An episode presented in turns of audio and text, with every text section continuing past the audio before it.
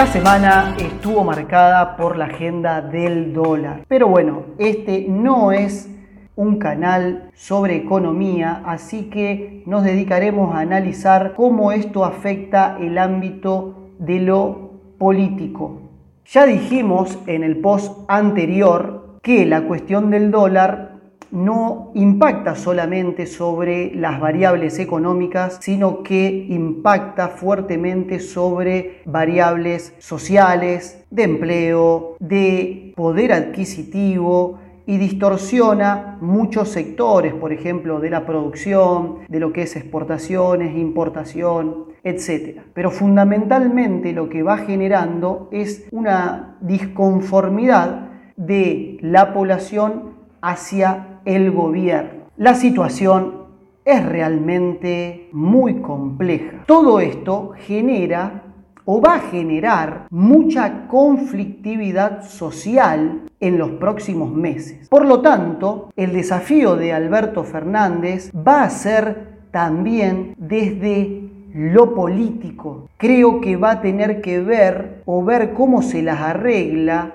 para mantener la cohesión dentro de su propio espacio político, mantener cohesión dentro de la coalición de gobierno, ya sea su, sector más afín, el sector más afín Alberto, que lo podemos agrupar en lo que es el grupo Callao, también el sector más kirchnerista, el sector de Massa y el Frente Renovador, los gobernadores peronistas, el sindicalismo, las organizaciones sociales, que de alguna manera son quienes le están dando gobernabilidad en este momento a la gestión de Alberto Fernández. ¿Y por qué no pensar en el mediano plazo en también ampliar la base de sustentación política? Esto es algo que esta semana Sergio Massa lo dejó explícito en algunas declaraciones diciendo que hacia adelante había que ampliar esa base de sustentación política de la coalición de gobierno. Ahora, me pregunto y le pregunto a ustedes a especie de debate. Por ejemplo, ¿será capaz el gobierno, se animará a tender puentes hacia sectores de la oposición? Por ejemplo, dentro de Cambiemos hay un sector que el expresidente lo tildó de filoperonista.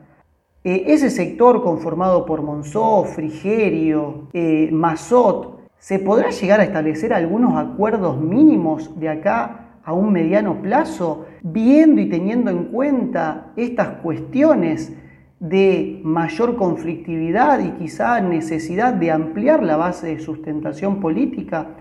Así que bueno amigos, la verdad que en estos meses de gestión eh, el gobierno está como manejando bajo la tormenta y parece no encontrar el camino aún. Así que va a ser imprescindible en ese sentido y yendo más a la cuestión política de que su desafío va a ser mantener esa unidad dentro de la coalición de gobierno y esa cohesión que va a empezar a tener sus cuestiones eh, debido a la complejidad que se va dando eh, con estos procesos económicos y sociales. Bueno, los veo en el próximo post, síganos en nuestro canal, así que buen fin de semana.